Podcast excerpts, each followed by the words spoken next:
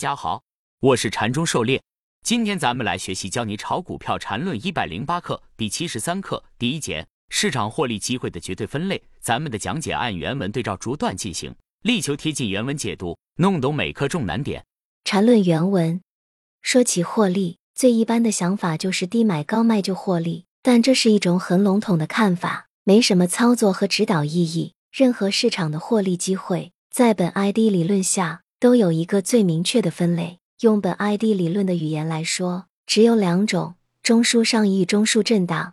狩猎解读，在 A 股市场中，只能通过低价买入、高价卖出来获利，不像期货市场中可以卖空来获利。所以低买高卖获利这句话说的很对，但毫无意义，因为高低是很难界定的。当下看似是低点，却经常抄到半山腰。缠论里也有句话叫做买点买，卖点卖。缠论通过走势结构定义了三类买卖点。买卖点可以根据走势结构清晰辨别，是对走势进行的完全分类，有明显的指导意义。而三类走势运动，除了中枢下移、中枢上移和中枢震荡都可以获利。缠论原文：显然，站在走势类型同级别的角度，中枢上移就是意味着该级别的上涨走势，而中枢震荡有可能是该级别的盘整，或者是该级别上涨中的新中枢形成后的延续过程。任何市场的获利机会。都逃脱不了这两种模式，只是百姓日用而不知。本 ID 理论而知。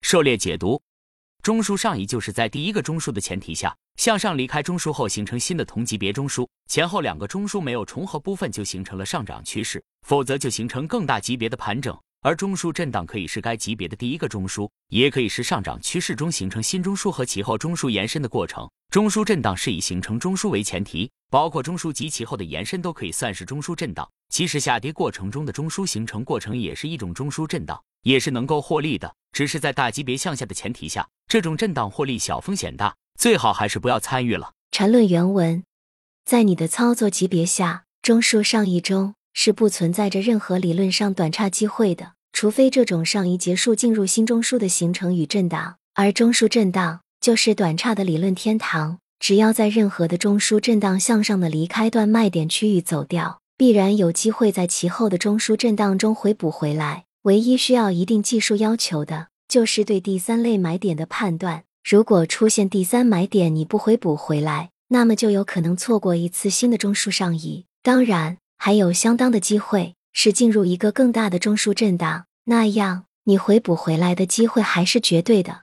狩猎解读，这里存在一个让人两难的问题：是中枢震荡还是上移？它需要当下的判断，可以通过次级别走势背驰区间套来解决这个问题。另外，也可以通过第三类买点来补救。所以在理论和实践中都可以把握。以下图为例，图中一到六为第一个中枢震荡部分，一和三的高点确定了中枢震荡的上边界。在四十五向上震荡时，可以根据四十五次级别走势背驰和震荡上边界三的高点来判断在五处卖出。类似的，如果后面继续震荡，都可以在震荡上边界按照这种方法卖出。当然，这种震荡操作是假设在中枢继续震荡的前提下进行的。如果每次震荡有百分之十的利润，那么这样操作七八次也可以翻倍了。但很多人会有这样的担心：如果到了中枢上沿后不是向下继续震荡，而是向上离开中枢，并且大幅离开后形成中枢移动，那不是就亏大了？这个问题可以这样考虑：首先，中枢震荡的情况要比中枢上移的概率要大得多，一般七八次震荡中有一两次成功中枢上移的就不错了。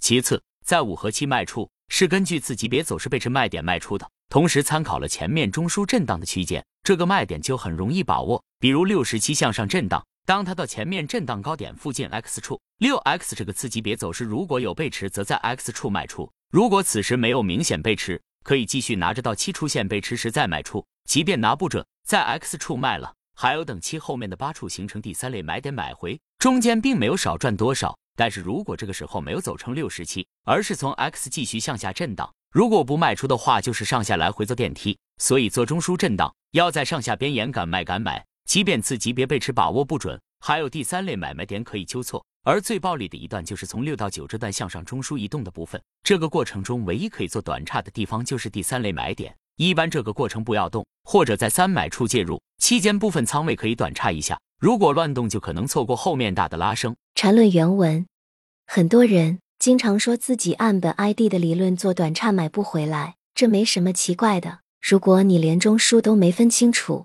级别也没搞懂，中枢上移与中枢震荡也分不清楚。第三类买点就更糊涂，那也能短差成功，只能说你刚好运气好，死耗子摔到瞎猫爪子上了。天上哪能天天掉死耗子？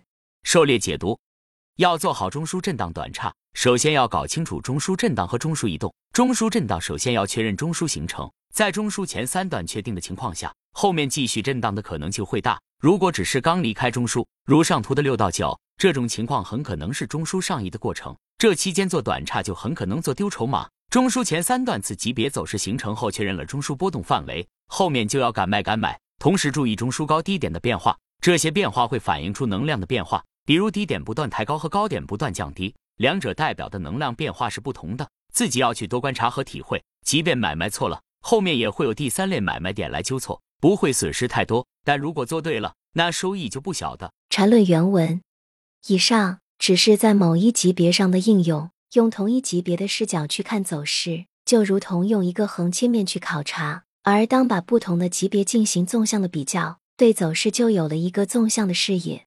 狩猎解读，上面是在确认了操作级别的前提下进行的中枢震荡短差或持股操作。换一个级别就相当于换一个视角来看走势，不同的视角提供了不同力度的分析过程。两个级别可能有交汇形成共振点，这样就有更强的操作意义。比如上图，按照红色的级别进行同级别操作，假设红色每段为五分钟级别走势，那么可以在零买入一卖出。中间的中枢可以利用一分钟走势来短差，然后二十三、四十五分别按照五分钟级别买卖操作。但当到五十，这里属于四十五这个五分钟级别盘整走势的背驰点，同时它还属于更大的三十分钟级别的盘整背驰点。五这个地方是五分钟级别走势和三十分钟级别走势的共振点，这时就更应该注意。缠论原文：一个月线级别的上涨，在年线级别上可能就是一个中枢震荡中的一个小段。站在年中枢的角度。如果这上涨是从年中枢之下向中枢的回拉，那么中枢的位置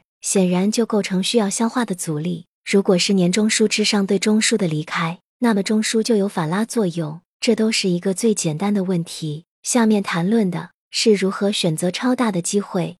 狩猎解读：中枢就相当于一个能量场，可以对离开中枢的走势有某种吸引力。同时也会对中枢上下离开的走势形成支撑或压力。向上离开的走势如果没被成功拉回中枢，就会形成第三类买点。同理，向下离开的走势如果没有被成功拉回中枢，就会形成第三类卖点。